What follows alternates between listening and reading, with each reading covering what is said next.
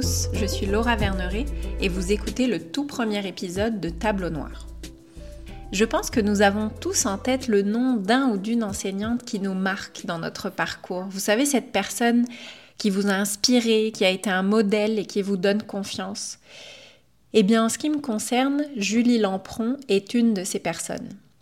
Alliant rigueur et bonne humeur en toute simplicité, Madame Julie est une de ces enseignantes qu'on n'oublie pas. Elle a enseigné pendant 16 ans à l'école primaire, avant de devenir chargée de cours à l'Université de Montréal dans le but de passer le flambeau. Elle a gentiment accepté de partager avec moi son expérience du métier. Pour Julie, il n'y a pas d'échec, juste des apprentissages.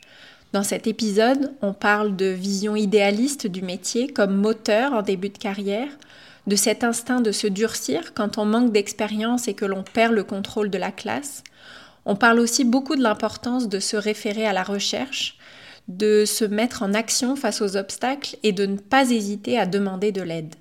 Et à la fin, Julie nous livre ses conseils clés pour favoriser une bonne gestion de classe. Une mine d'or. Je vous souhaite une bonne écoute.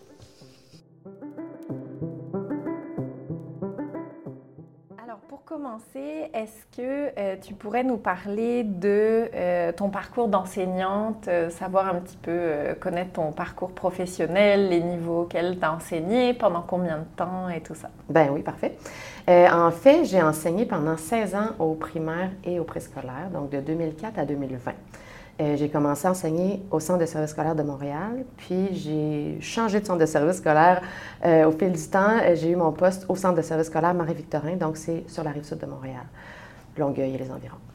Euh, en fait, euh, ce qui a fait en sorte que j'ai basculé, c'est que à cette époque-là, on n'avait pas un poste en sortant du bac.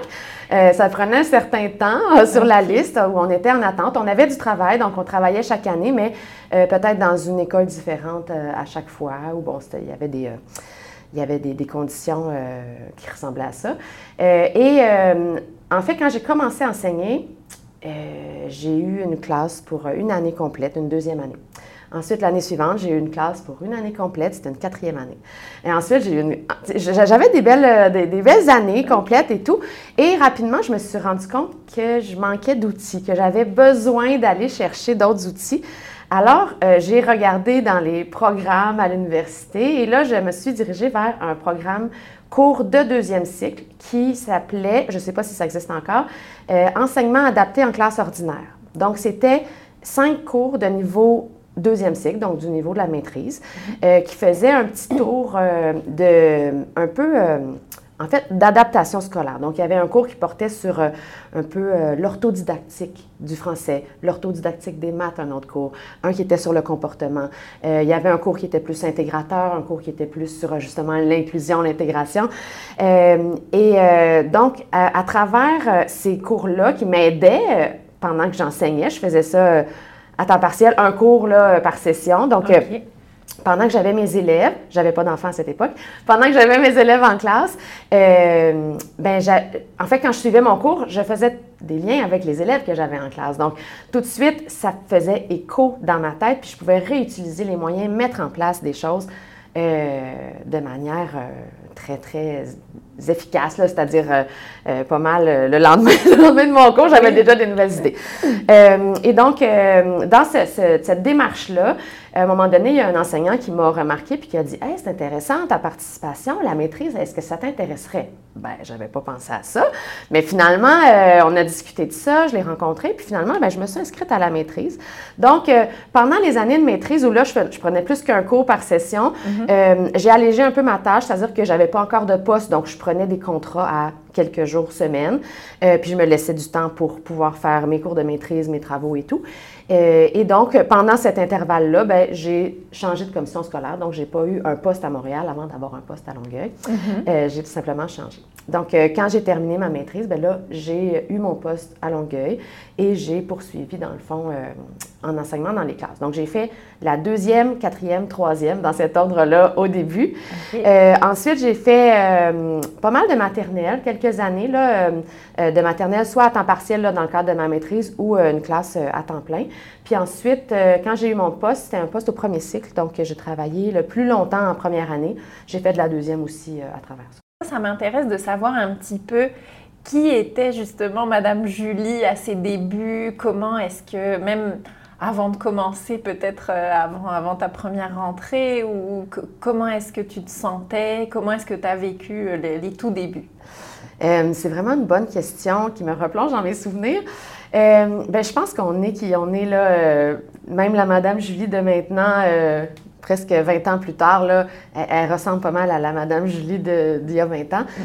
Euh, j'étais la fille euh, dynamique, impliquée, qui a le souci de ses élèves, qui veut, euh, qui veut que tout le monde y trouve son compte, que les élèves les plus faibles puissent évoluer, puis que les élèves les plus forts aussi puissent évoluer.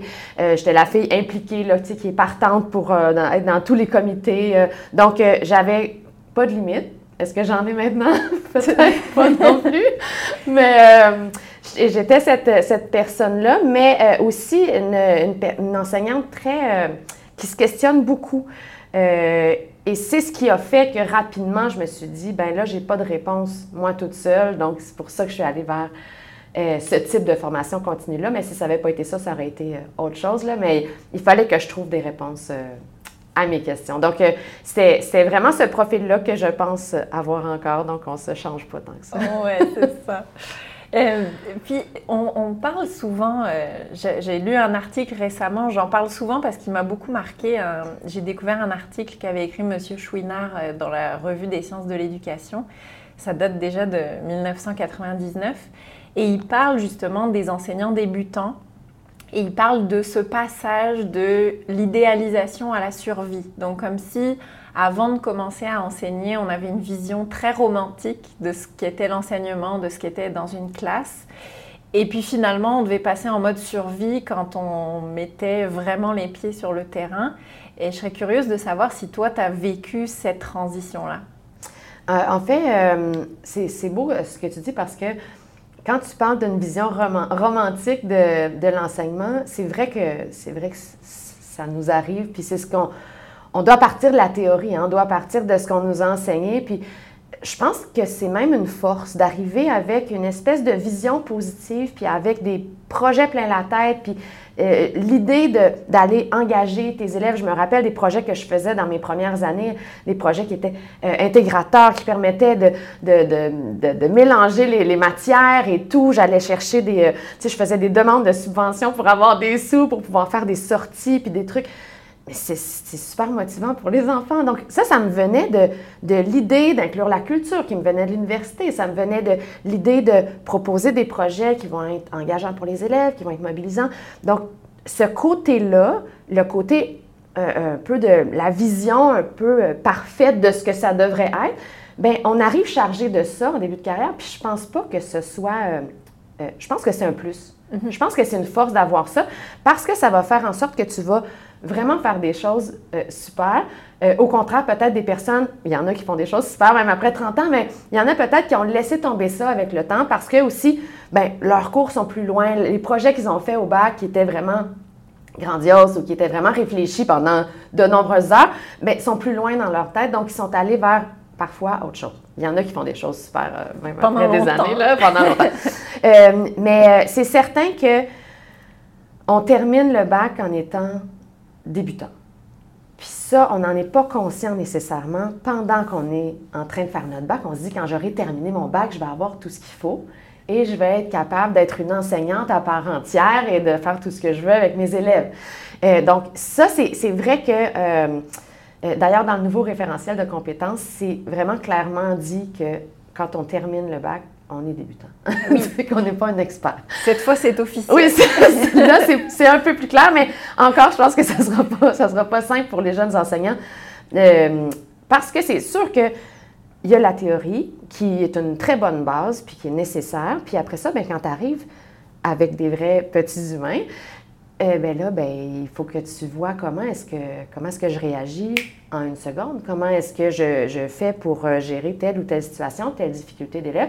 Puis ça, ben, on aurait beau faire un bac de 8 ans, à un moment donné, c'est que c'est nécessaire d'aller le vivre, puis après ça, de se questionner. Puis en fonction des personnes, bien, peut-être que les difficultés vont apparaître euh, à des moments différents ou en fonction des humains qui sont devant toi.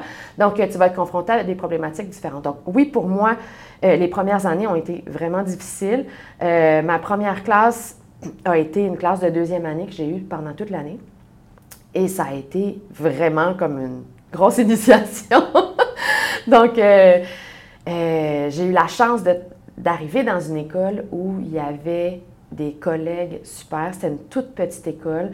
Euh, il y avait plusieurs classes d'élèves qui avaient un trouble du spectre de l'autisme. Donc, il y avait, en fait, c'est une toute petite école où il y a un, un nombre égal de classes ordinaires et de classes d'élèves à besoins particuliers, donc des élèves qui ont un trouble du spectre de l'autisme. Euh, et donc, euh, il y avait vraiment une grande collaboration. Puis dans les classes euh, spéciales, bien, il y avait une enseignante et une TES dans chacune des classes. Ce qui fait qu'on a beaucoup de personnes avec qui jaser des difficultés qu'on vit. Donc ça, ça a probablement, probablement été un élément qui a fait en sorte, on, on y viendra sûrement, tu vas avoir des questions là-dessus, mais ça a sûrement été un des éléments qui a fait en sorte que j'ai été capable de passer au travers de ces années-là. Euh, la rencontre d'une psycho psychoéducatrice en or aussi dans cette première année-là, où je faisais de mon mieux avec ce que j'avais. Euh, mais j'avais des élèves qui avaient des problématiques, comme il y en a dans toutes les classes. Euh, entre autres, un élève qui était très, très en opposition, un élève qui était très, très perturbateur, un élève qui avait un diagnostic de TSA, un autre qui ne l'avait pas, mais qui avait le profil, disons, disons-le comme ça, euh, et euh, tous les autres que j'oublie 20 ans plus tard, mais euh, qui étaient certainement pas tous à la tâche telle qu'attendue au moment demandé. Donc, oui, ça a été vraiment difficile cette année-là. Je me rappelle du prof d'éducation physique qui était venu dans ma classe à un moment donné pour, je ne sais plus, parler aux élèves ou quelque chose, puis il avait dit Je ne t'ai jamais vu comme ça on dirait là que je te reconnaissais pas. Tu étais comme un peu euh, comme dans l'armée. Là, je Oh! je veux pas être la fille de l'armée. Mais ça ressemblait pas à qui j'étais parce que j'étais mal prise puis j'avais pas assez d'outils à ce moment-là. Donc, j'ai comme eu une réaction d'être plus dure, plus ferme, entre guillemets, parce que c'est pas ça de la fermeté, mais euh, d'être plus dure en me disant qu'il fallait que je garde le contrôle, le fameux contrôle. Hein. Donc, euh, donc euh, j'étais vraiment là-dedans. Donc, à ce moment-là, cette année-là, puis disons peut-être aussi la suivante, là, mais euh, il y avait une espèce de survie là, qui s'installait. Parce que d'être moi comme rigide, comme un soldat qui marche, c'est, c'est pas moi. Là. Donc, c'est mm-hmm. une forme de réaction, je pense, là, qui peut s'apparenter à la survie. oui, c'est ça. On a ce réflexe-là face à la difficulté, puis face à beaucoup d'agitation éventuellement en classe, à devenir plus ferme, plus dure, en se disant, bon, il faut que je mette des limites, il faut que je garde le contrôle, il faut que ce que j'avais prévu ait lieu. Donc, il y a ce, réflexe-là. Oui. C'est intéressant de, oui. l'entendre. Puis ma, ma vision a, vraiment évolué. Puis je pense pas que c'était ma vision consciente non plus. Mais, mais d'en avoir pris conscience de cette réaction-là a fait évoluer ma vision de comment est-ce qu'on peut prévenir les comportements perturbateurs, puis comment on peut intervenir.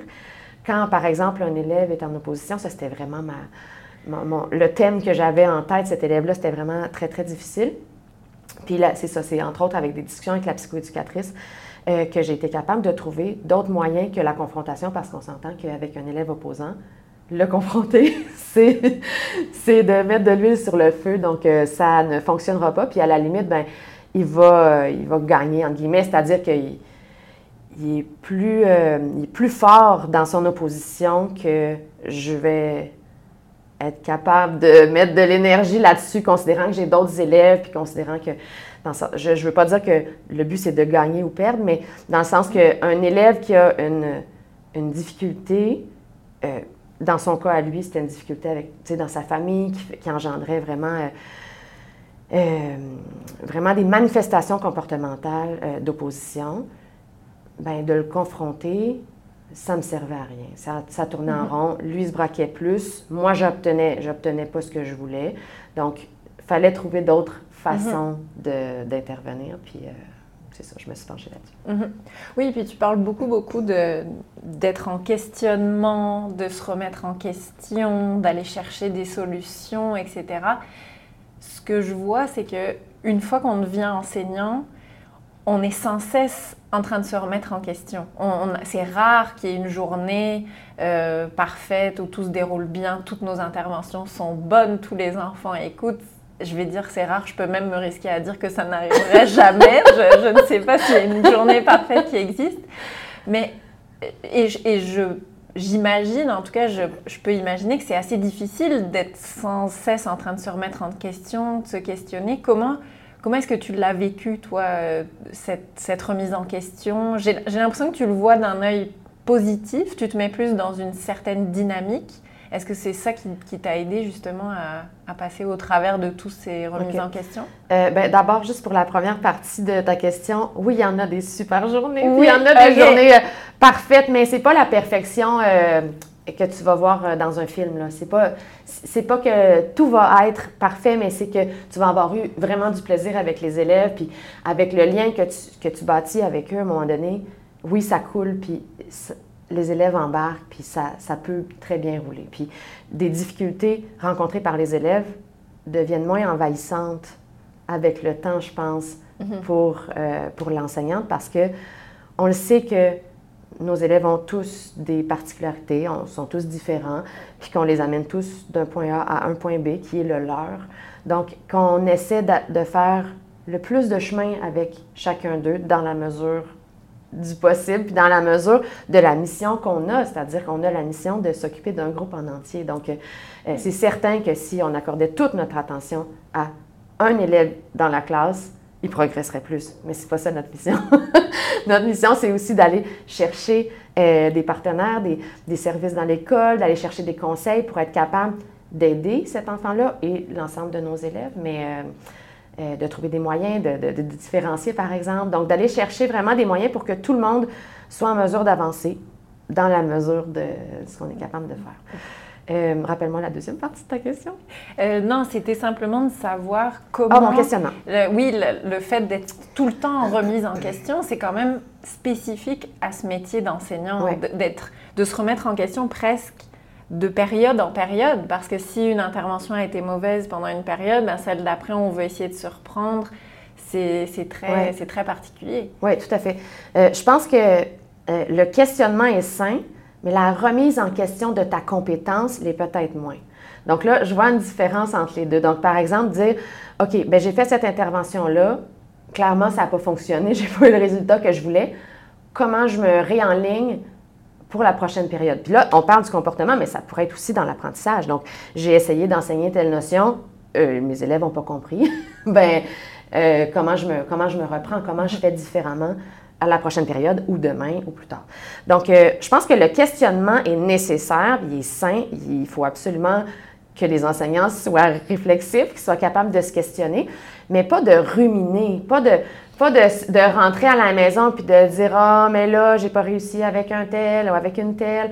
Euh, je, je, dois pas être la bonne personne, je dois pas être euh, compétente. Donc, ça, c'est plus de l'ordre de la rumination, ça apporte pas de solution. Mais de se questionner en vue d'aller trouver une piste, une solution possible, de, de pouvoir la mettre à l'essai, bien, ça, ça m'apparaît beaucoup plus simple. C'est la, la démarche, dans le fond, d'analyse réflexive qui ressemble à ça. C'est la démarche aussi de différenciation pédagogique qui ressemble à ça, c'est-à-dire qu'on on se questionne sur euh, ben, où on veut amener notre élève, c'est quoi notre situation désirée, puis après ça, ben, on voit comment on fait pour s'y rendre.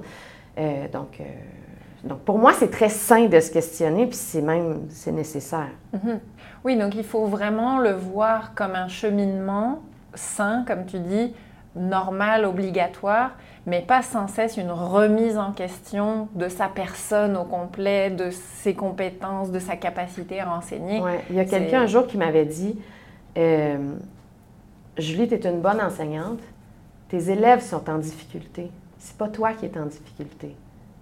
Ça, je trouve que c'est un truc à garder en tête pour tous les, mm-hmm. les, les jeunes enseignants. Je souhaite qu'ils soient tous, qu'ils soient tous compétents, effectivement, mais euh, c'est pas parce que nos élèves sont en difficulté que forcément, nous, comme enseignants, euh, ça parle de notre compétence. Mm-hmm. C'est, on, est dans le même bateau, c'est-à-dire que quand notre élève est en crise ou que c'est des périodes de l'année ou des périodes de sa vie où ça va vraiment pas bien, il n'est pas disponible pour apprendre, bien, c'est certain que c'est confrontant pour nous comme enseignants. Donc, ça a un, ça a un effet sur euh, sur notre énergie, sur l'énergie qu'on doit euh, fournir pour, euh, pour passer des journées agréables. Mais ça ne parle pas de notre compétence, c'est lui qui ne va pas bien. Puis des mhm. fois, ben, c'est aussi de, de savoir que quand on a fini une journée difficile, puis qu'on se dit Ah, j'ai eu une journée tellement difficile, un, tel ou une telle a hurlé, peu importe, a, dérangé toute la journée, ben on peut aussi le voir de l'autre côté. Un tel ou une telle a eu une journée difficile aussi aujourd'hui. Si les enfants sont, en sont rendus à avoir des comportements comme ceux-là, on peut s'imaginer comment ils se sentent à l'intérieur. Donc, euh, les enfants font ce qu'ils font ce qu'ils peuvent avec ce qu'ils, ce qu'ils ont. Avec ce qu'ils ont. Donc, euh, donc oui, c'est ça. Pour, euh, je pense que ça, c'est comme une phrase pour, pour la route, là, de garder ça en tête, que c'est pas parce que nos élèves sont en difficulté que ça veut dire que nous, on est en difficulté. Donc, on peut être compétent malgré tout puis faire de notre mieux pour Excellent. Euh, là, on, entend souvent, euh, bah, peut-être plus dans le monde de l'entrepreneuriat, mais en tout cas que c'est de nos échecs ou de nos plus grandes difficultés qu'on tire les plus grands apprentissages. Euh, là, je serais curieuse de savoir un petit peu si tu aurais des, des anecdotes ou des moments d'enseignement que tu aurais à nous partager qui ont été particulièrement difficiles, qui ont été vraiment des épreuves, peut-être une classe en particulier, peut-être un élève en particulier, des moments où tu t'es, pour le coup, tu es peut-être tombé dans le panneau de te remettre en question au complet, mais finalement, tu as peut-être tiré certains apprentissages qui t'ont aidé pour la suite. Est-ce que tu peux euh, nous parler un petit peu de ces moments-là? Ben, je te dirais que ce qui me vient en tête, c'est l'élève dont, euh, dont, je parlais tout à l'heure dans ma première classe, donc ma classe de deuxième année avec mon élève euh, qui était euh, très, très en opposition. Mm-hmm. Et euh, je pense que ça, ça a été, ça a été comme le point de départ d'une longue réflexion qui m'a menée jusqu'à la maîtrise et au-delà. Donc, c'est comme si cet élève-là et le contexte de cette classe-là, parce qu'il y avait aussi un contexte d'autres élèves qui manifestaient des difficultés, ont fait en sorte que ben moi, je me suis sentie complètement démunie. Là, j'étais rendue la fille de la fille de l'armée, ce qui me ressemble pas. euh, j'avais pas de sifflet, puis je leur criais pas après, mais j'étais vraiment dure. Là, j'étais, j'avais plus de sourire.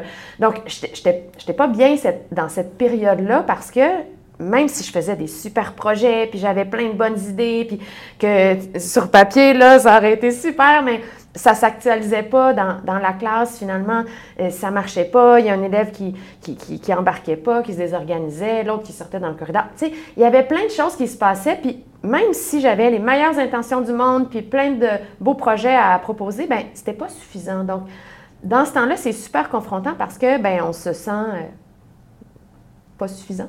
Oui. on se sent pas assez outillé. Euh, on se dit que qu'il nous manque qu'il nous manque quelque chose, qu'on n'est pas assez compétent.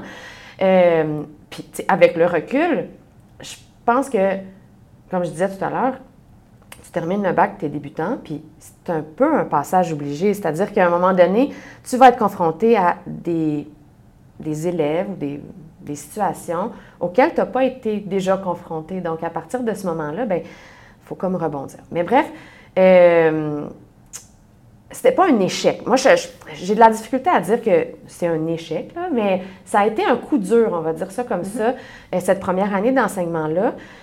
Puis là, je me suis mis en mode solution. Je me suis dit, comment est-ce que je vais réussir à euh, mieux intervenir, à être capable de passer des meilleures journées, à aider mes élèves à apprendre, à aider mes élèves à mieux se comporter? Euh, et euh, j'ai pas eu la réponse tout de suite. C'est, mm. c'est avec les années que, que, j'ai travaillé sur cette réponse-là. Euh, puis je cherchais à quelque part une, une, recette, quelque chose qui allait fonctionner rapidement. Puis il y a des ingrédients qui pouvaient être ajoutés, modifiés dans, ma, dans, dans mes interventions, entre autres la, la psychoéducatrice qui m'avait, euh, qui m'avait euh, à, aider mon, à aider mon élève, donc qui était mm-hmm. en soutien indirect. Euh, elle m'avait dit, ben ton élève opposant, ben ça, les consignes verbales, euh, à un moment donné, ça ne rentre plus. Puis lui, il se mettait dans une espèce de mutisme aussi volontaire, c'est-à-dire qu'il ne répondait plus aux questions, il ne répondait mm-hmm. plus aux demandes, il faisait juste rien faire. Donc, euh, à un moment donné, on était mal pris. Donc, euh, elle, par exemple, elle m'avait proposé euh, de faire des petits cartons d'encouragement qui étaient même plastifiés pour qu'on puisse les réutiliser. Puis donc, quand je voyais qu'il se mettait, par exemple, au travail ou quand je voyais, je ne sais plus quel comportement positif à l'époque, ben je passais discrètement à côté de lui, puis je lui déposais un carton sur le bord de son bureau, puis je quittais. Mhm. Donc, euh, tranquillement, ben, des, personnes avec qui été en contact, par exemple cette psychoéducatrice-là qui, a vraiment, euh, qui a vraiment été importante euh, dans mon parcours, ben, mis des ingrédients de plus, on mis des outils de plus dans mon, dans mon coffre à outils. Puis, au fil du temps, ben, c'est comme avec les années où j'ai pu voir la, la pertinence ou la logique de cette intervention-là, qui pour moi était juste comme Ah, OK, on peut faire ça. Tu sais, c'est une intervention mm-hmm. qui. Mais là, je vois, je vois tout le lien aussi avec l'élève. Je vois, euh, tu sais, je vois vraiment. Euh, l'espèce de, de, préservation de l'attachement dans cette, dans cette intervention-là, dans les interventions qui vont être non-verbales, qui vont être avec une proximité, le fait que tu te déplaces, que tu t'en vas à côté de l'élève, que tu donnes du renforcement positif. Donc, tout ça, malgré que je venais de finir mon bac, malgré que j'avais déjà eu un ou deux, je ne sais pas combien de cours de gestion de classe, mais pas tant, euh, malgré que j'avais fait mes stages et tout, euh, ça ne m'apparaissait pas une évidence. Ça, c'était, puis ça ne serait pas non plus, je pense, euh, pour, pour tu sais, je veux dire, on ne peut pas savoir comment intervenir dans toutes les situations, mais ça, c'était une piste, un ingrédient, puis oui, ça m'a permis de rebondir parce que j'ai pu voir que, ben oui, on peut trouver des solutions. Puis je suis allée faire des, lectures. J'avais un, j'avais un, livre là, à l'époque qui s'appelait Ici, un geste simple donnait des résultats, quelque chose comme ça. Euh, et donc, euh, c'était comme une page par, euh, par type d'élève. Donc, par exemple, l'élève inattentif. Puis là, ça nous donne un peu les caractéristiques, mais c'était très, très pratique. Ce n'était pas du tout euh, un livre théorique. Donc, euh, euh, ça nous donne un petit peu les, les, manifestations de l'élève inattentif, puis qu'est-ce qu'on peut faire pour l'aider, tu sais, mais vraiment en quelques petits points. Page suivante, l'élève perturbateur. Page suivante, l'élève. Donc, je, je, retournais de temps à autre relire euh, dans ce, livre que j'avais trouvé. Là. Je, vais, te demander la référence de ce livre. je vais le rechercher. C'est vieux, par exemple. C'est un truc boudiné, là, mais édité quand même. Euh, donc, euh, j'essayais de, à ma manière, de trouver des, des façons d'intervenir, des façons de, de rebondir, parce que cette situation-là était vraiment particulièrement difficile. Euh, pour, euh, tu veux une anecdote, euh, mhm. dans cette même classe, il y avait un autre élève qui était très, très perturbateur. Il avait des difficultés au plan scolaire, donc il savait très peu lire et écrire, il était en deuxième année. puis, ben, tant qu'à pas savoir, aussi bien de s'amuser. Hein? Mhm. Alors, donc, il, faisait, il faisait toutes sortes de choses. Je me rappelle plus des comportements précis, c'était en 2004. mais on avait à cette époque-là dans, dans la classe euh, la porte de la classe était, fait, était faite de bois, mais il y avait comme euh, trois carreaux, comme trois fenêtres carrées dans la, dans la porte. Et donc là, lui, euh, je ne sais plus ce qui se passe, il s'en va sur le bord de la porte à l'extérieur, dans le corridor. là, ça ne fonctionne pas, il parle avec moi, il tire la porte et je retiens la porte avec mon corps, mais avec mes fesses, en fait. Oui. Et la porte éclate. le, comme le carreau de fenêtre éclate. et là, je me dis, les élèves de deuxième année, dans quelques années, se rappelleront de quoi? De leur année? Probablement le jour où Madame Julie a éclaté le carreau de la porte avec ses fesses. Donc, mais c'est, là, on peut en rire, mais à ce moment-là, avec un élève qui ne collabore pas, qui tire la porte, moi qui retiens la porte avec mes fesses, et là, clac, on éclate la fenêtre. Tu sais, le c'est pas un échec, mais c'est comme un moment, c'est une, mauvaise journée, une très mauvaise journée où je me dis, mais voyons, j'éclate des fenêtres. oui, non, mais je peux comprendre. Non, mais à quel point je suis compétente, là, je viens de briser une fenêtre en train de, de négocier avec mon élève. Donc, euh, ça, c'est vraiment une, une, année qui a été vraiment, vraiment difficile, mais qui a été l'année qui m'a permis de rebondir, puis d'avoir des cas d'élèves bien précis en tête quand j'ai fait de la formation continue par la suite, parce que là, je le voyais, l'élève euh, perturbateur, l'élève dérangeant ou euh, l'élève euh, qui a un trouble du spectre de l'autisme ou l'élève qui, qui, est en opposition, à la fois active et passive. Donc, j'avais vraiment une image claire, puis je pouvais me remettre dans cette, un peu dans, dans cet univers-là pour voir Bien, effectivement, OK, si j'avais cet élève-là à nouveau, qu'est-ce que je ferais différemment? Puis c'est sûr que là, c'est c'est pas une solution immédiate, mais ça contribue après ça parce que des profils d'élèves, on, en revoit, on en revoit passer. Ce n'est pas le dernier élève euh, qui s'oppose que j'ai vu de ma vie en 2004. Non, j'en ai croisé d'autres. Tu sais, des élèves dérangeants, euh, il y en a d'autres. Mais après ça, ben, comment est-ce qu'on peut prévenir pour que c'est pour pas aller jusque-là, pour pas aller jusqu'au petit gars qui se cache en arrière de la porte puis qui, euh, qui pousse sur la porte. Tu sais, comment, comment essayer de, faire en sorte que ça se passe mieux, qu'on n'est pas dans l'escalade, parce qu'on était un peu là-dedans. Donc, euh, oui, je pense que euh, sans dire que d'un échec, tu, euh, tu, apprends, moi, je ne le vois pas comme un échec, mais je le vois vraiment comme, oui, des fois, on apprend à la dure, mm-hmm. on apprend dans, le, dans les situations difficiles, si on est capable de se questionner puis d'aller chercher des ressources, je pense. Je vois.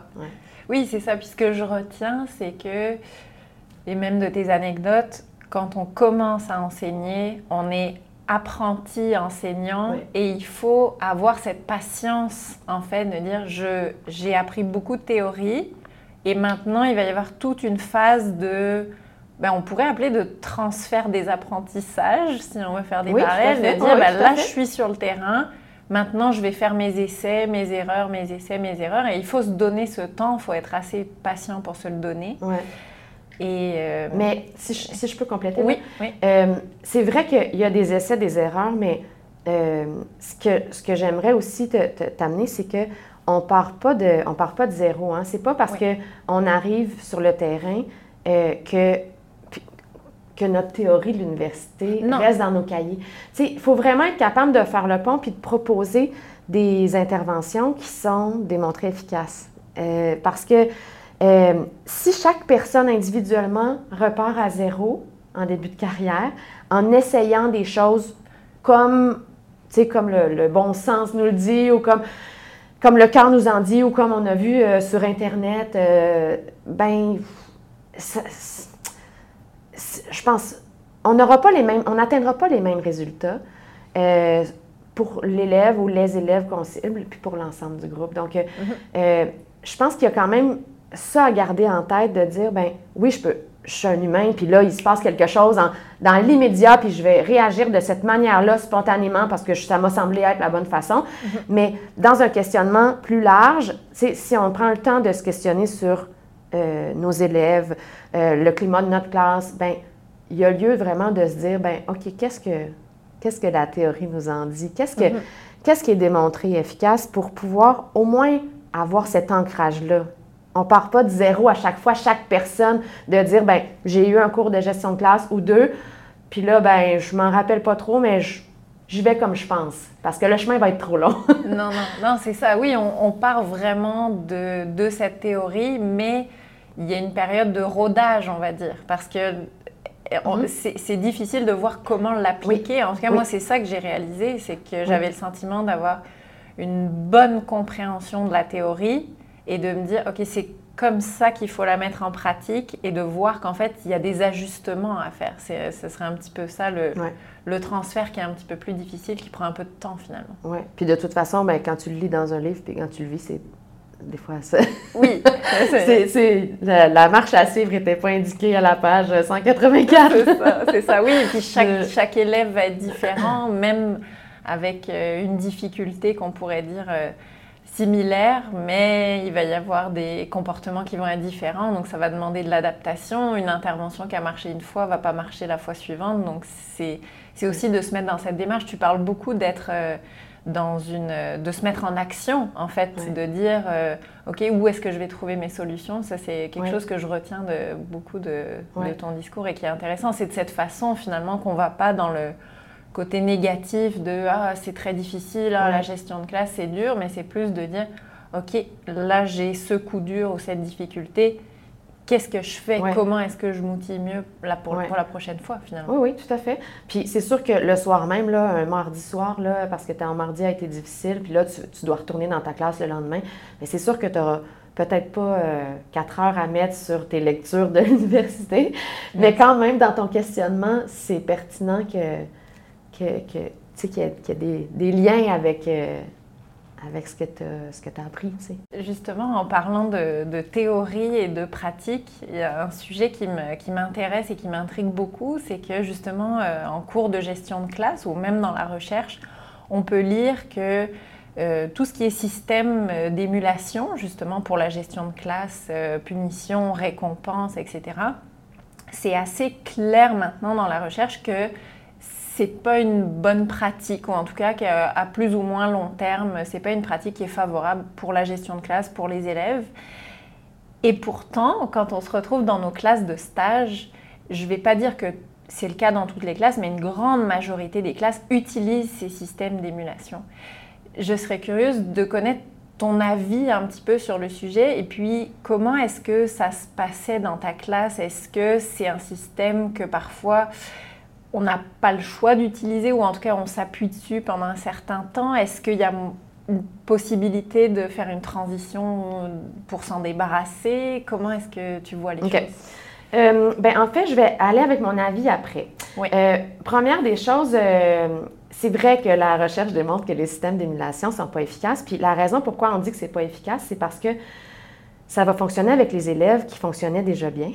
Oui. Puis les plus difficiles, euh, embarqueront pas ou vont se désorganiser quand, ils, par exemple, ils perdent un point ou peu importe, euh, ou ils vont débarquer, ou, euh, ou encore, ça va être un système qui va favoriser la compétition entre les personnes et donc, soit que les élèves qui, réussissent moins bien à avancer vont se désengager ou encore vont, vont, vont, revendiquer Oui, mais c'est pas juste, lui il a eu un point, moi j'en ai pas eu. Donc, au niveau de vraiment de euh, ben, ben, premièrement, de l'efficacité, c'est-à-dire que tes élèves qui en ont le plus besoin, la plupart du temps, ben, on va dire, ben, pour lui, je ne le fais pas. les profs qui utilisent les systèmes vont dire, mm. ben, ça, c'est pour toute la classe, mais pour lui, je ne le fais pas, je, fais autre chose. Mais pour les autres, il n'y aurait peut-être pas eu besoin de ce système-là. Dans le fond, il il a été fait pour que ton élève en particulier euh, puisse avoir les bons comportements, mais finalement, euh, ça ne fonctionne pas, donc euh, on lui fait autre chose à part. Donc ça, c'est la, première chose. Donc au niveau de la motivation aussi, de dire, j'avais lu un truc dans un article, c'était super, super chouette. Euh, c'était une classe qui fonctionnait avec l'argent scolaire. Donc, euh, euh, si par exemple, tu es silencieux à la bibliothèque, bien là, tu gagnes un dollar d'argent scolaire et tout. à la fin de la semaine, je ne sais pas s'il y a un tirage où tu peux t'acheter des trucs, des privilèges. Et donc, c'était dans, dans, un article que j'avais vu ça. la petite fille gagne un dollar à la. C'est pas une blague, là. Sais pas l'histoire d'une petite fille. Ah la petite fille s'en va à la maison. Elle a gagné un dollar parce qu'elle était silencieuse à la bibliothèque. Mm-hmm. Et son père lui dit ah, tu as gagné un dollar aujourd'hui? OK, super. Euh, pourquoi? Bien, parce que j'ai été silencieuse à la bibliothèque. OK. Mais pourquoi il faut être silencieux à la bibliothèque? Bien, pour gagner un dollar. Donc, tu sais, la vraie fonction, la vraie raison euh, de ce pourquoi il fallait, dans une bibliothèque, parler à voix basse, être calme, euh, elle était absente du raisonnement de l'enfant. Sa motivation était totalement extrinsèque. Donc, c'est pour obtenir un dollar qu'on est silencieux à la bibliothèque. Donc, finalement, si on n'a pas de dollar, on peut jaser. oui, c'est ça. Si c'est une suppléante qui n'a pas la, pochette de dollars à donner, ben tout le monde va jaser parce que c'était ça la raison. C'était pas parce que les autres doivent lire, les autres doivent se concentrer, parce que dans une mm-hmm. bibliothèque, ben, c'est aussi la manière de se comporter. Donc, euh, donc, les systèmes vont avoir tendance à faire ça à, dans un cerveau d'enfant, à dire euh, la raison pourquoi on le fait, c'est pour avoir un dollar, un point, euh, peu importe mm-hmm. la raison. Donc, euh, ça, c'est ce que la, la, théorie nous dit. Maintenant, quand tu arrives dans la pratique, tu as tout à fait raison, ta vision est juste de dire que la majorité des classes fonctionnent avec des systèmes. C'est comme si c'était une culture installée depuis tellement longtemps que c'est comme si c'est ça qu'il fallait faire. C'est comme ça que ça fonctionne. même si ça ne fonctionne pas, même si on dépense une énergie folle des fois à faire des systèmes euh, comme ça qui sont pas toujours très efficaces, ben c'est comme ça que ça fonctionne. Puis, euh, des fois, il va y avoir des, par exemple, des TES qui vont dire, ah ben on va mettre un système en place. Il va y avoir des, des psychoéducatrices qui pourraient proposer ça, psychoéducateurs. Donc, on est vraiment influencé à aller dans ce sens-là. Euh, donc, ça, c'est la, réalité, là, que tu as, raison d'observer ça. Mon avis là-dessus, puisque moi j'ai fait, euh, mon avis là-dessus, c'est que ce sont des enfants, puis des fois, ils ont besoin d'un levier. Mhm. Ils ont besoin d'une petite, source de motivation euh, extrinsèque, mhm. euh, mais qui va aller les mobiliser, qui va un peu comme quand on va faire euh, un décompte. Mais on ne gagne rien à la fin, mais oh, il y a cinq secondes pour le faire. On va le faire plus vite. Mais pourtant, on ne gagne rien à la fin des cinq secondes, mais ça donne un petit défi, c'est comme un petit levier, ça devient comme un jeu presque. Donc, comme on, comme on travaille avec des enfants, bien, je pense que cet aspect-là, euh, des fois, on, ben, on, a besoin, on a besoin d'aller là, ou en, tout cas, c'est aidant euh, des fois d'avoir un petit levier. Ça ne veut pas dire d'avoir un, levier là, qui dure de septembre à juin. Des fois, on va installer temporairement un petit défi parce mhm. qu'on observe que notre classe a de la difficulté. Euh, par exemple, je ne sais pas, prendre son rang. Donc là, on va dire, par exemple, ben là, je vois que le rang, c'est vraiment difficile ces temps-ci, tout ça. Euh, je vais vous remontrer, on va le réenseigner, on va le pratiquer. Donc, on va être vraiment dans une démarche d'enseignement explicite. Euh, comment faire le rang, même s'ils sont en quatrième année. Là. Mm-hmm. comme, ça, c'est, ça, c'est pas propre euh, aux maternelles ou aux premières années là, de, de, dire on apprend comment faire des routines, des procédures. Donc, si ça, on observe que ça ne fonctionne pas, ben on fait un, petit temps de discussion, on le réenseigne, on, on, on le modélise, on le fait pratiquer aux élèves, puis on renforce. Mhm. Parce que ben, c'est ça qui va faire en sorte que les élèves vont savoir, vont avoir une rétroaction sur Hey, votre rang là, c'est exactement ça. Je vous félicite, c'est ça. Puis en plus, vous l'avez fait en moins de, je sais pas moi, le nombre de temps que tu voulais, là, mais tu sais, en moins de 30 secondes en marchant. C'est super. On refait ça la prochaine fois.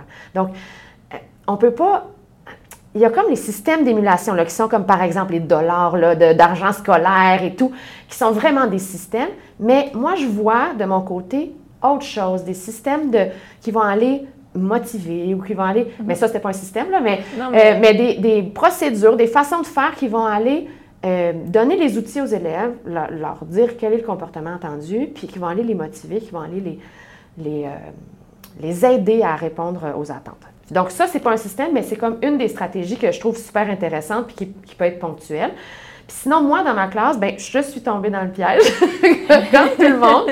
Euh, non, pas comme tout le monde, mais euh, donc, euh, dans mes premières classes, j'avais un système vert, jaune, rouge, c'est-à-dire mm-hmm. qu'on avait, chaque enfant avait sa petite grenouille sur laquelle il y avait son, son nom, qu'il avait décoré lui-même. Euh, et euh, j'avais deux espaces dans le, trois espaces dans le vert, deux espaces dans le jaune, deux espaces dans le rouge.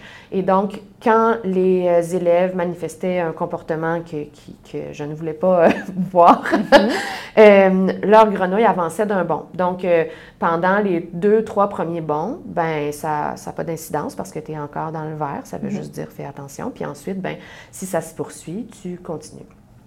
La difficulté avec ça, c'est que euh, c'est quand même lourd de gérer tout ça, en particulier si tu veux qu'ils reviennent en direction du vert. Parce que là, c'est facile de voir, disons, euh, tu, viens de courir en classe, on l'a travaillé, euh, ça n'a pas sa place, j'avance ta grenouille. Mm-hmm. Ça, c'est facile à voir. Mais comment on, se rachète? Puis qu'est-ce, que, qu'est-ce qui vaut une case en direction du vert? C'est là où c'est plus compliqué, puis c'est là où ça ça, prend de l'énergie cognitive en plus de toute l'énergie que tu mobilises pour, euh, pour enseigner, gérer la classe et tout ça. Donc, euh, et ce, système-là, je pense qu'il a aidé dans mes premières années à établir mes limites à moi. Donc, mm. de, en ce sens-là, c'est un piège parce que mes élèves les plus en difficulté, ben finalement, je ne l'utilisais pas parce que aussitôt j'avançais la grenouille, ils, explosaient, euh, ils pensaient que leur, vie était finie, que les parents allaient se fâcher à la maison. Euh, bon, il y avait tout ça. Là. Donc, euh, mes élèves qui en avaient le plus besoin, bien, je ne l'utilisais pas avec eux. Donc, mhm. d'où l'inefficacité du système. Mais par contre, moi, ça m'a permis de dire, OK, ben moi, je ne répéterai pas trois fois, même si vous êtes des deuxième années, des premières années, des troisième années. Donc, même si vous êtes dans les jeunes du primaire ou même la maternelle, je répète pas trois fois. Donc, quand je te donne une consigne, je te la donne une fois, je m'attends à ce que tu m'écoutes bien. Je peux te faire un rappel, mais après ça, ça veut dire que tu n'écoutes pas ce que je te demande, donc tu n'écoutes pas ma consigne, donc j'avance ta, ta mhm. grenouille. Donc, euh, ça m'a permis d'avoir comme un discours qui est plus cohérent, plus conséquent, parce que j'avais une conséquence qui était j'avance ta grenouille, mais au début, j'avance ta grenouille, c'est juste dans le vert, là, donc il ne se passe rien. Là. Mhm. Puis ultimement, ben, quand on arrivait dans le, dans le jaune ou dans le rouge, ben, ça faisait un petit temps de réflexion où je discutais avec l'élève parce que je souhaitais que ce soit éducatif quand même. Là. Ben donc, euh, au final, c'est ce que ça donnait. Ça donnait qu'on devait prendre un petit temps ensemble pour faire une entente, discuter des comportements de la journée. Euh, quand c'était des rouges, ben des fois, on le faisait aussi par écrit ou par dessin, de dire ben comment est-ce que qu'est-ce qui s'est passé qui a fait en sorte que tu es arrivé dans le rouge aujourd'hui, etc. Donc, euh, je pense que le système m'a aidé moi comme enseignante à avoir des limites plus claires, puis à voir à quel moment là c'est ma, limite. À quel moment j'avance ta grenouille? Mm-hmm. Donc, moi, c'est à ça que ça m'a servi. Euh, mais ça servait aussi, je te dirais, à, à ce que les élèves aient un repère visuel. Mhm. Ça, peut avoir, ça peut avoir des aspects négatifs aussi parce que c'est comme une affiche au mur que tout le monde voit. Donc, euh, on voit bien que Jérémy est toujours euh, dans le jaune, tu sais. mais, euh, tu sais, j'instaurais un climat de classe qui faisait en sorte qu'on n'était pas en train de juger Jérémy. Là, Jérémy, ben oui, c'est plus difficile pour, pour lui mhm. aujourd'hui, mais ça va aller, ça va aller mieux demain. Euh, on n'était pas, dans, on pas là-dedans dans la compétition ni rien, mais, euh, mais je pense que ça donnait aussi un repère aux élèves de dire, ben là, non, ça, ça ne fonctionnait pas, regarde, j'avance ta grenouille. T'avances ma grenouille. Mais tu sais, il y a des enfants, là, des petits enfants tranquilles, que la grenouille, des fois, elle avançait une fois dans le verre, puis ils disaient, oh mon Dieu! ma grenouille a bougé aujourd'hui. Elle était collée à la gommette. La gommette était rendue dure en dessous. Elle n'avait pas bougé de l'année. Mais, euh, mais c'est ça, je pense que ça aura servi à ça, mais euh, c'est, c'est pas nécessairement quelque chose que je recommanderais d'office. Euh, les systèmes que j'ai vus qui étaient les plus intéressants, c'était vraiment des systèmes euh, de motivation qui étaient axés sur la coopération, la collaboration, puis qui mobilisaient les élèves en vue d'un objectif commun. Mm-hmm. Par exemple, euh, un pot transparent, par exemple un pot de verre qu'on remplit de pompons ou qu'on remplit de tasses de riz ou euh, peu importe euh, qu'est-ce qu'on met dedans. Et ça pourrait être de l'eau, mais dans une classe primaire, on pourrait peut-être choisir autre chose. Donc, les élèves voient que par leur contribution individuelle, ou des fois leur contribution d'équipe, mes élèves étaient placés en équipe, donc en îlot, donc qu'ils permettent à la classe de gagner des tasses de riz. Puis même si je vais reprendre Jérémy comme nom, là. Mhm. Même si Jérémy passe une mauvaise, une mauvaise journée aujourd'hui, puis il n'est pas disponible, puis il a couru dans la classe, puis il a poussé un ami, j'enlèverai pas mm. de pompons ou de riz dans le, dans le bac. On va gérer ça ensemble, moi et Jérémy, on va s'en reparler, il va faire un geste réparateur, il va reprendre son déplacement, il va avoir autre chose, mais ce qu'on gagne, on ne le perd pas. Donc ça, c'est une notion qui est vraiment super importante, puis qui est devenue importante avec moi, euh, pour moi au fil du temps avec mes élèves, c'est que ce que tu as gagné, ben, on ne peut pas te l'enlever. Si tu as mm-hmm. eu un bon comportement ce matin, c'est pas parce que cet après-midi ça va moins bien que tu perds ce que tu as gagné. Euh, si on était dans la logique des dollars, là, j'ai jamais fait ça, mais euh, si tu as gagné 3 dollars ce matin, ben là, cet après-midi, je t'en enlève pas. Tu as mm-hmm. gagné ça parce que tu as fait l'effort, parce que tu étais attentif, parce que tu as respecté les règles, peu importe mais c'est gagné, là. Tu l'as mhm. eu ce matin. Ça ne euh, ça s'efface pas. Donc, euh, y a cette notion-là, je la trouve très intéressante. Puis le fait de travailler ensemble sur un objectif commun, ben, fait en sorte que tout le monde va être comme ah, OK, OK, Julie va parler. Là, tout le monde s'entraide pour que ce soit le silence, puisque je dis Hé, wow, vous êtes donc bien silencieux, j'ajoute des pompons.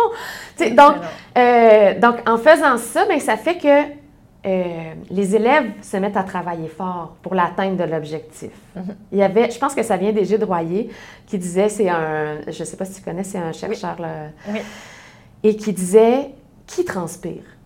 Est-ce que c'est est -ce c'est toi, l'enseignante, qui est en train de faire tout le travail, là, puis t'as chaud, puis tu comme, tu regardes partout, puis tu... Ou c'est les élèves qui sont en train de travailler? Mais là, de, de faire des systèmes comme ça, bien, ça fait en sorte que c'est eux là, qui sont en train de se mobiliser puis de dire OK, OK, on arrête là. puis qui vont prévenir les autres, puis qui vont s'entraider pour qu'on puisse remplir notre peau, puis qu'on puisse profiter d'une période qui va être ensemble. Par exemple, on va aller jouer 30 euh, minutes euh, au parc, ou on va aller, où on va faire une activité chouette.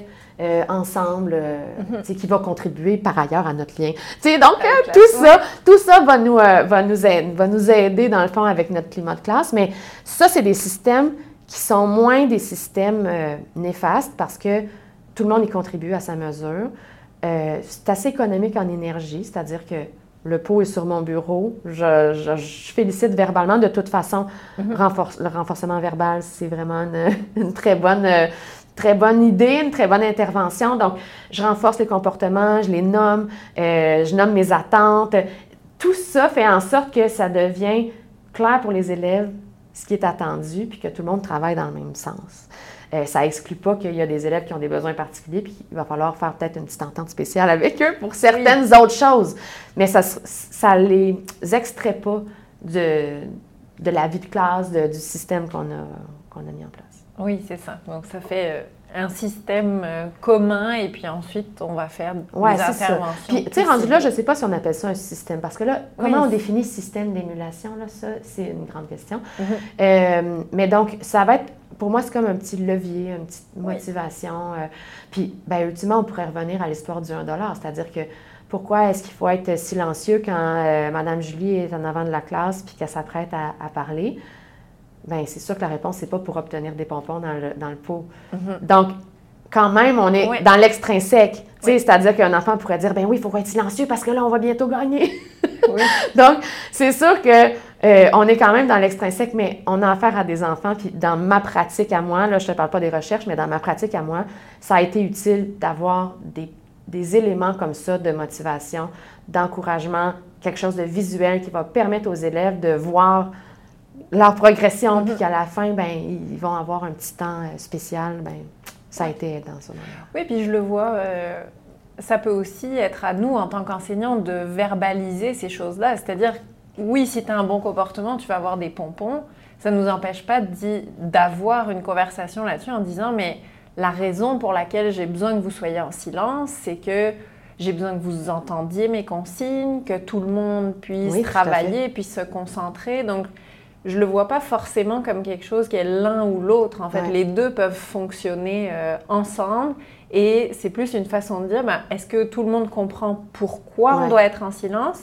Bon, ben moi, ce que je fais, c'est que je vous donne un petit coup de pouce pour vous rappeler de quoi il s'agit. Mais le, pompon, il, est juste là pour vous aider, mais il faut que vous compreniez la réalité de la situation. Idéalement, on le fait pendant un certain temps, pendant quelques semaines, puis mhm. après ça, on n'a plus besoin, on est rendu mhm. des champions, puis tout ça. Puis on pourra se programmer une autre période spéciale pour une autre raison. On n'est pas mhm. obligé d'avoir des pompons pour avoir une période spéciale à chaque fois, mais. Ça. Euh, mais euh, donc, euh, tu sais, de prévoir le, retrait de ce système-là, puis de dire, ben c'est temporaire, c'est pour vous aider, puis tout ça, puis on mhm. embarque. C'est ça. Excellent. alors, par rapport à, tu nous as dit beaucoup, beaucoup de choses vraiment, vraiment intéressantes. C'est très, très, très précieux. Euh, est-ce que là, dans notre parcours, euh, en tout cas dans le parcours de, formation en tant qu'enseignant, on a assez peu justement de cours de gestion de classe. Alors oui, on a nos stages pour s'entraîner, mais c'est vrai qu'ensuite, quand on arrive vraiment sur le terrain, parfois on a des moments où on est un petit peu démuni parce que oui, on a la théorie, mais ça, s'en mêle un petit peu sur le moment. Est-ce qu'il y a peut-être quelques éléments clés, je vais dire deux, trois pour te donner un ordre d'idée, qu'il est intéressant d'avoir en tête en tant qu'enseignant débutant? Je mettrais, euh, dans les éléments, je mettrais ben, forcément le lien, le, lien avec les élèves. Mm-hmm. Euh, donc, en partie, ben, avec tous les élèves, ça, ça me paraît très, très clair, mais en particulier avec les élèves avec qui ça va moins bien, c'est-à-dire les élèves qui, sont, qui ont moins tendance à, respecter les règles de manière spontanée, euh, qui ont moins qui vont moins aussi chercher la relation, qui vont moins, euh, qui semblent être désintéressés. Mm-hmm. Donc, ces élèves-là, ça va nous prendre un lien. Donc, il euh, va falloir se pencher, aller leur jaser de leur animal de compagnie, euh, n'importe quoi, leur sport, leur chandail, ce qui est écrit dessus. on va profiter de tous les petits indices pour essayer de, de parler de nous, de les faire parler d'eux, pour essayer de créer quelque chose. On va faire un petit signe particulier avec eux. Euh, quand je te fais euh, les doigts croisés, euh, ça veut dire que je pense à toi, n'importe quoi. Mhm. Mais on va se créer quelque chose de, spécial avec l'ensemble de nos élèves, mais aussi avec nos élèves qui ont des défis au niveau du comportement. Parce, pour moi, en tout cas, ça semble être vraiment la base. C'est-à-dire mhm. que c'est pour ça que la suppléance est particulièrement difficile, c'est parce qu'on n'a pas de lien avec les élèves. Donc, euh, on a plus de difficultés à, à, se faire écouter, à se faire respecter quand on se, quand on se connaît pas, quand, on, mhm. quand les élèves ne nous connaissent pas. Donc, ça, c'est euh, une des choses. Euh, puis, c'est en lien avec ça parce qu'on est encore dans l'attachement, mais l'autre conseil que je pourrais dire, c'est d'avoir une saine fermeté, c'est-à-dire un équilibre entre la chaleur, donc la, proximité avec les élèves, puis je veux qu'ils s'amusent, puis je veux être joyeuse, puis je veux avoir un beau sourire, puis être aimante, et d'être ferme. Donc, d'avoir un cadre, d'avoir des limites, même si on est encore en train de les déterminer, là, mais au moins, là, on pose celles qu'on qu'on connaît, puis on travaille sur celles qu'on n'est pas certain encore, mais qu'il y ait un cadre, qu'il y ait des limites, qu'il y ait une structure, c'est super important pour les élèves, puis ça change tout. C'est-à-dire que les élèves qui vont sentir qu'il y a quelqu'un devant eux qui leur met un, qui leur dit non, qui leur met un stop, qui leur dit ses attentes, qui leur dit euh, ce qu'elle veut voir, euh, qui leur dit quand c'était pas ça, on va se reprendre. Donc, on peut rester dans le positif, mais qu'il y ait, des, qu'il y ait un cadre, qu'il y ait vraiment euh, des limites, c'est sécurisant pour les, les, enfants et ils vont manifester beaucoup moins de comportements euh, dérangeants parce qu'ils vont être beaucoup moins anxieux, ils vont être beaucoup plus euh, sécurisés par la présence de l'adulte qui a des limites et qui est chaleureux. Donc, mhm. tout un ou tout l'autre, c'est pas une bonne affaire. Donc, quelqu'un qui va être juste dans la chaleur, sans limite, ben là, on voit bien, on voit clairement ce que ça va donner. Puis quelqu'un qui va être juste dans la fermeté, sans chaleur, ben ça marchera pas non plus. Mhm. Donc, c'est d'essayer de, notre mieux d'être la figure sécurisante, d'être l'autorité de la classe, mais je ne dis pas autorité dans le sens de, de, domination, là. je dis vraiment dans le sens de la, la, saine autorité. Donc, je suis le chef de la classe. Mm-hmm. Et c'est pas négatif du tout pour les enfants. Au contraire, ils vont être bien dans leur rôle d'élève quand ils vont savoir qu'il y a un enseignant qui est solide ou qui prétend être solide devant eux. Parce qu'en début de carrière, des fois, on ne se sent pas toujours comme ça, mais ça vaut la peine d'envoyer cette image-là. Mm-hmm. Que euh, tu sais ce que tu dois faire, tu sais ce qui est bon pour eux et que tu, euh, et que tu as mis les conditions en place, que là, euh, on arrête l'activité pour telle raison ou que là, je te donne tant de minutes, que là, je te demande que ce soit silencieux pour telle mm-hmm. Donc, que c'est toi qui décides, c'est toi qui donnes les permissions, ça va faire en sorte que tu vas avoir un groupe plus apaisé, plus calme. Puis, ben après ça, ben ça va être juste de plus en plus simple d'avoir le climat que tu veux parce que, parce que tu n'as pas essayé d'abord d'être l'ami, tu as essayé d'abord d'être sécurisante. Mhm. Puis pour être sécurisante, ben, tu as le cadre puis tu as la, chaleur, dans le fond, la proximité avec les autres. C'est la fameuse euh, main de fer dans le gant de velours. Oui, c'est ça. mais euh, ouais, mais c'est ça. Mais je ne veux pas nécessairement avoir une main de fer. non, non, mais. Mais, euh, mais non, c'est ça, d'avoir, une structure, mhm. c'est nécessaire. Puis ça, ça se fait aussi à l'avance. Ça euh, Il y a des choses qui se font sur le champ, puis on doit réagir rapidement, puis on est dans l'intervention spontanée. Mais ça, ça se fait à l'avance de dire, OK, attends un peu, là, mon activité, là, je, je, vais faire des ateliers. Là, les élèves vont être placés de telle manière. Je veux pas que ça, ça se mette à virer, euh, tu sais, que les élèves parlent euh, très fort. Je veux pas qu'ils se mettent à circuler. Bon, qu'est-ce que je veux? Bon, je veux qu'ils parlent à voix basse, juste dans leur équipe. Donc, d'avoir tout réfléchi à l'avance, ben ça va aider réellement parce que tu vas l'avoir, ta structure. Après ça, il va te rester toute la gestion, tout, tout, ce qui va se passer, tout ce qui va se produire, mais tu vas être au clair avec tes attentes à toi, tes fameuses limites dans le cadre de cette activité-là, par exemple. Oui. Oui, oui, pour pas avoir à tout décider euh, sur le moment. Oui, c'est ça, là. Puis euh, ils vont te sentir résistante si tu n'as pas pensé à l'avance à ton truc, là. OK, ben là, pour euh, les ateliers, à mon signal, vous allez vous diriger. Non, attends, vous n'allez pas vous diriger. Là, à mon signal, je vais nommer un élève qui va aller chercher. Non, non, non, ça ne sera pas ça. Je vais aller chercher des ateliers tout de suite, restez là. Tu sais, là, finalement, ils ont senti là, que tu étais comme un peu euh, pas certaine de toi. C'est pas grave, là, ça nous arrive tous, puis euh, ils peuvent très bien euh, rembarquer, mais d'avoir des choses au clair, d'avoir tes règles, tes attentes claires, ça aussi, c'est vraiment un, mettons, mon troisième conseil. Est-ce que pour conclure notre conversation, est-ce que tu aurais un petit mot d'encouragement à donner justement aux, enseignants débutants ou même aux, étudiants, futurs enseignants? Euh, j'en ai plein. Mais euh, je, vais en prendre un. En fait, euh, ça vient d'une conférence de Sophie Berthelet qui a écrit ses enfants, qui a co-écrit Ses enfants trop chambardés dans le cœur. c'est une enseignante d'expérience qui a écrit sur, dans le fond, ça touche le thème de la gestion de classe. Et en conférence, elle disait demande, demander de l'aide. Donc, toi, comme enseignante, tu demandes de l'aide c'est une preuve de ta compétence. Mhm. Donc, euh, parfois, en début de carrière, on a tendance à mettre sur nos épaules Ah, mais c'est moi, c'est parce que j'ai pas d'expérience, parce que je commence, c'est la première fois que je suis dans une classe de quatrième année ou de sixième ou de première. Donc, euh, non, c'est moi, je ne sais pas comment gérer cet élève-là, c'est parce que moi, je ne sais pas.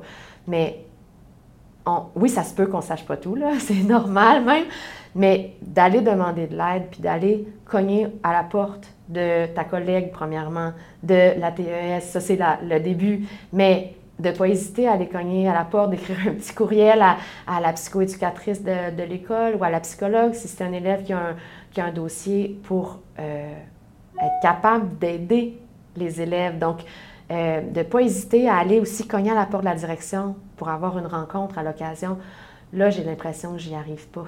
Mm-hmm. Là, j'ai vraiment plusieurs élèves qui me, qui me questionne, euh, si j'aurais besoin d'un autre regard, j'ai besoin d'en parler, est-ce qu'il y a des ressources de disponibles? Donc, de ne pas hésiter à, aller demander de l'aide, c'est un signe de compétence. C'est une preuve de compétence que de dire, je vois ce qui se passe dans ma classe mm-hmm. et je vois que j'ai besoin de soutien. Dans les écoles, ces temps-ci, euh, il n'y a pas trop de services. Hein?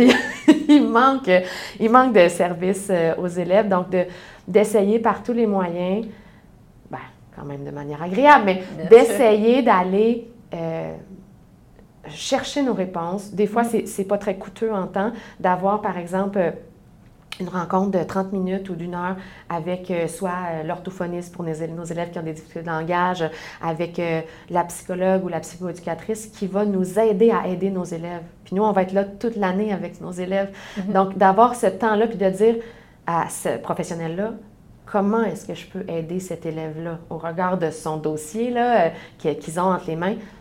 Qu'est-ce que je peux faire moi au quotidien pour aider cet élève-là? Bien, déjà là, c'est un plus. Donc, de se servir de nos partenaires et de demander de l'aide euh, quand c'est, euh, quand c'est nécessaire. Donc, faire des balados aussi. ça peut aider. en tout cas, s'entraider, échanger nos expériences. oui, tout à fait. C'est un bon point. Merci beaucoup, beaucoup, Julie. C'était vraiment très, très, très intéressant. Et merci d'avoir pris le temps de partager euh, ton expérience avec nous. Ça fait plaisir, merci. Avant de vous quitter, je tenais à vous informer que vous pouvez suivre toutes les actualités du podcast sur la page Instagram tableau.noir. C'est sur cette page que vous pourrez être informé de la sortie des prochains épisodes, mais j'aimerais aussi, à travers cette page, tenter de rassembler une communauté de pratique qui deviendrait un lieu d'échange et de soutien pour les enseignants. Et si le podcast vous plaît, le meilleur moyen de me le dire et de soutenir tout ce travail, c'est de laisser 5 étoiles sur votre plateforme d'écoute. Et surtout, n'hésitez pas à partager aussi le podcast avec les gens de votre entourage que ça pourrait intéresser, que ça pourrait aider. J'espère que l'épisode vous a plu. Je vous dis merci et à très vite pour un nouvel épisode.